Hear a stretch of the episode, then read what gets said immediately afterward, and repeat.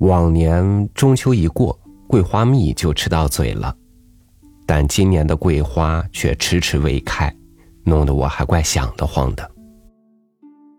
那就从文章里找补找补吧，与您分享叶浅韵的文章《桂花闲落一径秋》。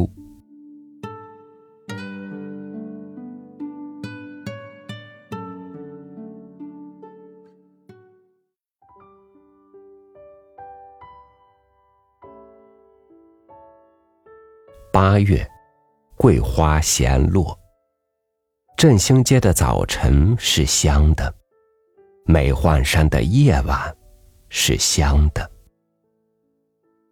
香径上，婆娑的人影在信步养生，他们贪婪地吮吸着弥漫的香气，想把这个八月装于肺中。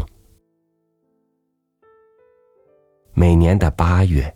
我都要为桂花和月亮生出些陶醉，一度以为，在闻香识女人的常态里，能让鼻孔生辉、心灵荡漾的香，怕也最是这月亮下的桂树了。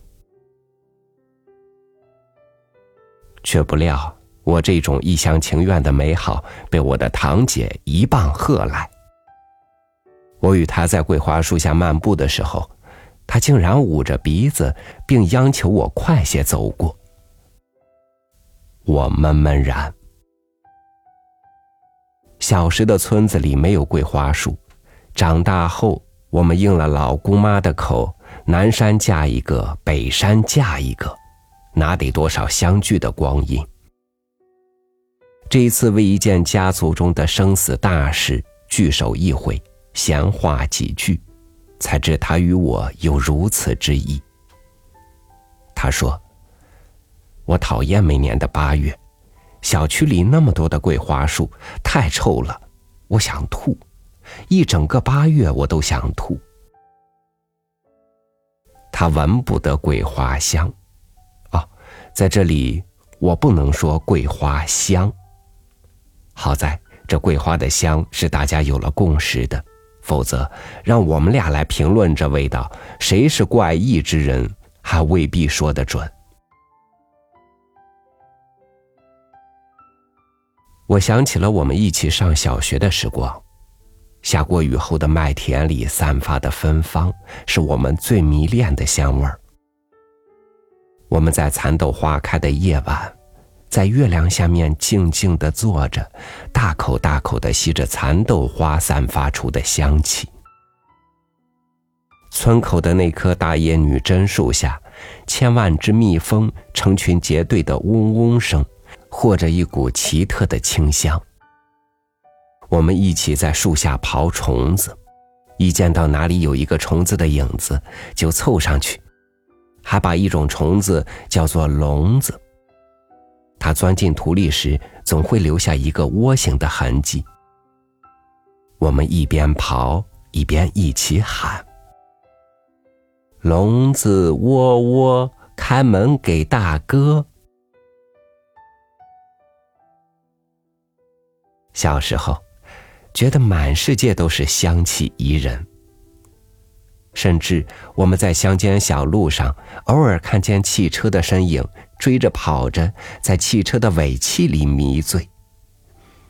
汽油的芳香味道是一种陌生的香味儿，它新鲜的入侵我们的嗅觉。我一时觉得汽油的香味儿都比我从前闻过的味道更香。我的这种奇异论调遭遇了小伙伴们的嘲笑。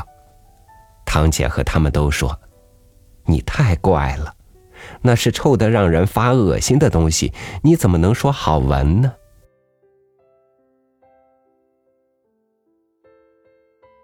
众口之下，我为自己的异端而缄默，但我对汽油是好闻味道的看法一直持续很久。在那些不知香水为何物的年代。我对汽油一直怀有深刻的好感，对每一次汽车经过时发出的味道倍感亲切。直到有一次坐长途汽车，在颠簸中呕吐不止，我终于厌倦了汽油的味道。从那以后，我再没有闻到过汽油芳香的喜悦，甚至生出些厌恶。我不知道是我的嗅觉变了，还是汽油的味道变了。有一次，我与人谈论这件事的经历时，竟然遇见同谋者。他说他从前也喜欢闻汽油的味道，因为从前的汽油是好闻的，现在的汽油不好闻了。我与堂姐分开之后，我一直在想这件看似简单的事。桂花的味道，它究竟是香的还是臭的？在大众的审美口味里，桂花的香被人广泛认知和接纳。从古至今的诗句里，可追方宗一二。辛弃疾的“大都一点宫黄，人间只凭芬芳。”怕是秋天风露，染叫世界都香。杨生安的“摘来金粟枝枝艳，插上乌云朵朵香”，至我们耳熟能详的王维的“人闲桂花落，夜静春山空”。桂花被历代文人墨客争相歌颂。它蔚然壮观的香气，像是要从诗句里爬出来，爬进我的鼻孔里。但愿他们绕道于我堂姐的门前，给她一个安稳的八月。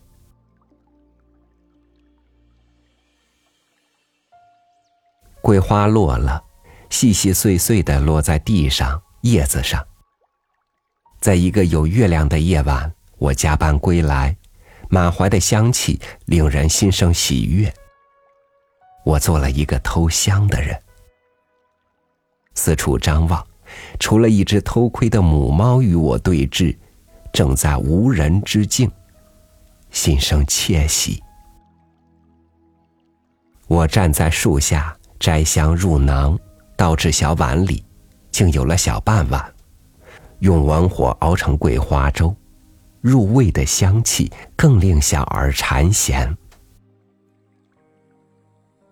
后来又泡制了桂花酒，醇香袅袅之间，有万种雅致翩翩起舞。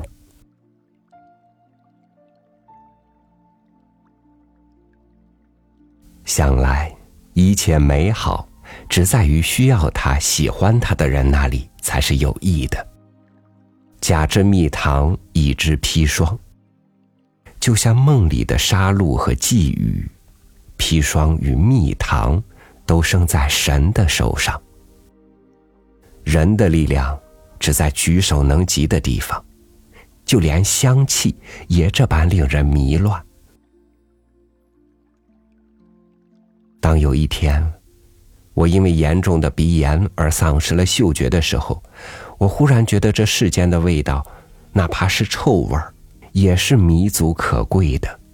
它让我拥有辨识世界的正常观感。失去嗅觉，世界与我就残缺了。我知道我会慢慢失去很多，但在这个八月，在桂花细细落下的小径上。我还是无可抑制的，充满了感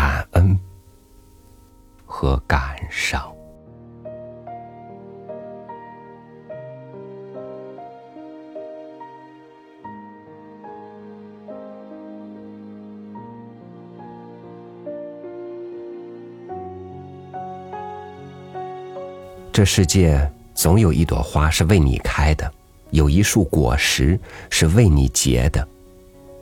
所以，如果路上你遇见了别人的花和果实，即使不欣赏，也让它继续装点这个世界吧，因为那对别人很重要。好，感谢您收听我的分享，我是在这个秋天里等着桂树开花的潮雨，祝您晚安，明天见。